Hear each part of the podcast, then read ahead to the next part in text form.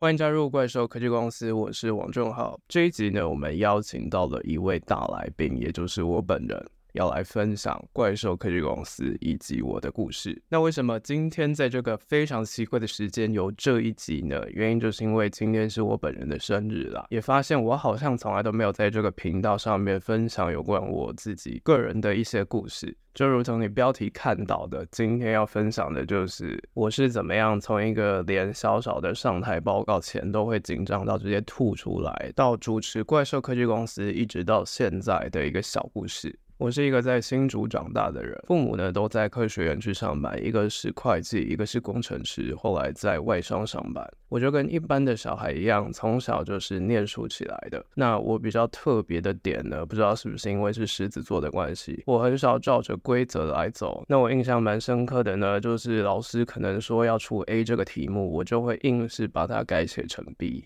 然后就是非常的享受那种别人崇拜的眼光，然后把整个镁光灯都聚焦在我身上的那种感觉。但是呢，虽然是狮子座，其实在我的学生时代非常少有这种感觉。虽然我非常的讲求要跟别人不一样，然后要非常的突出，但是我发现为了要达到这样的目标，我付出了非常多的努力。我好像比较多的时候是觉得我自己做的很多事情都觉得好像有点丢脸。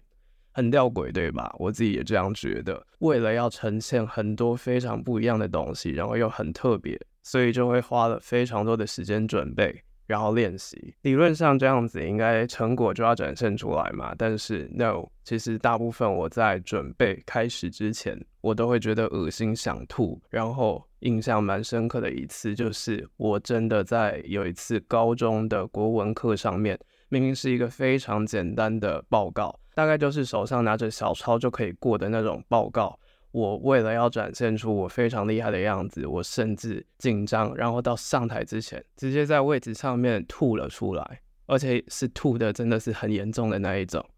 那个时候我真的是吓到了，尤其我们狮子座的人格就是非常的在意外界的眼光，达不到最好的标准，然后甚至。可能还会被别人当成是玩笑看待，其实真的内心就会是非常的难过。然后大概在我的学生时代，我更多感受到的是那种自卑的心态，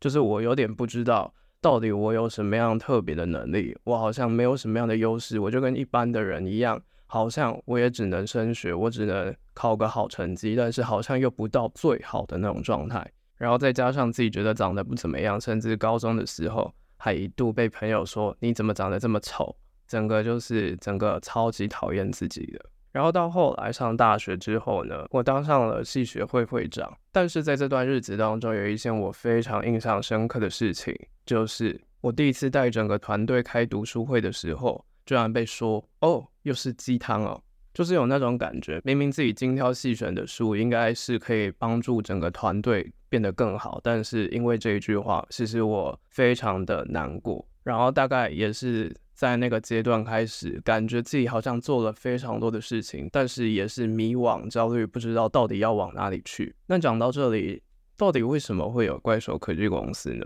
小时候呢，因为我们家也是算管得比较严的那一种，就是没给我们很多时间用电脑。然后那个时候用的电脑呢，还是 XP 时代末期，就是 Windows。所以其实那个时候我非常的无法忍受，到了大学就整个变成苹果的全家桶。但是对于科技的热爱，其实就是因为从小我越得不到的东西，我越想要。然后也是在接触这些科技的过程当中，发现这些公司的思维非常的有趣。然后也很想要去了解到底未来我们会变成什么样子，所以才激起了我对于科技的兴趣。那会有怪兽科技公司呢，其实也算是我人生当中一直想要过去的坎，包括就是像前面讲的，我想要做出不一样的事情。那也就是凭借着这样子的信念，现在变成你们耳边听到的怪兽科技公司。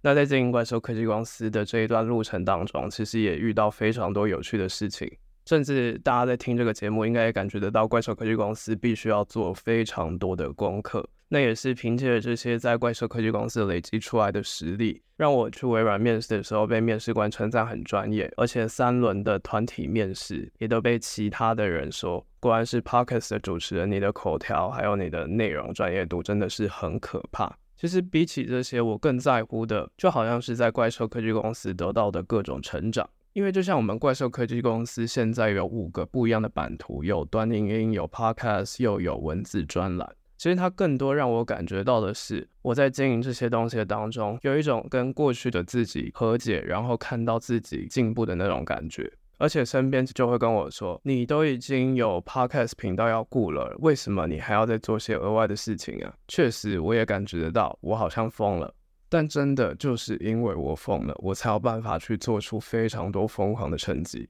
如果我不封开 Podcast 频道的话，我哪里会有机会可以上 Apple Podcast 和 Sound 的首页呢？如果我又不多做点事情去经营方格子的长文，我哪来会有这么多的机会可以入选首页的编辑严选超过十次，还成为了 Premium 专题呢？如果我又不封，我没经营社群的话，哪来有机会可以和台湾第一家登上创新版，现在还挂牌上市的软体公司 GoGoLook 旗下的袋鼠金融合作？甚至现在还可以当我们之前介绍过的 Acer 旗下的 Acer Appeal 品牌大使呢？这些东西其实真的都是我在做怪兽科技公司以前意想不到的。那也真的就让我发现一步一步的耕耘，让我看到每一次不一样的成长，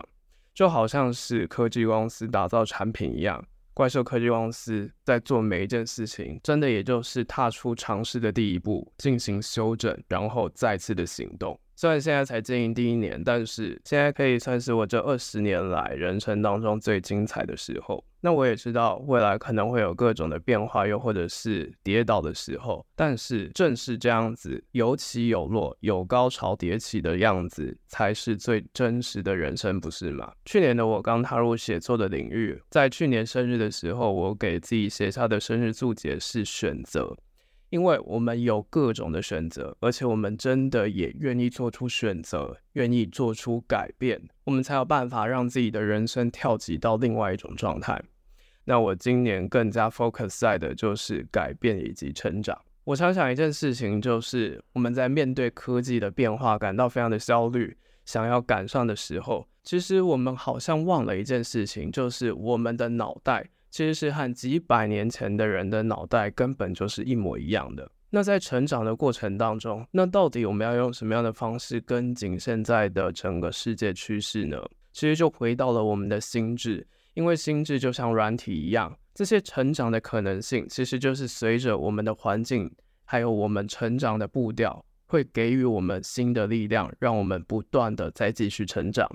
而这也是我今年给予我自己的期许。在这一集彩蛋的最后呢，也希望你我都可以在这个快速变化的社会下，成为自己心目中的 role model。好了，以上就是今天的节目，来庆祝我的二十一岁生日。就不要忘了持续锁定我们精彩的节目。那当然还有推荐这个频道给你身边关心怎么样用科技去改变人生的朋友们。这里是怪兽科技公司，我是王正浩，大家拜拜。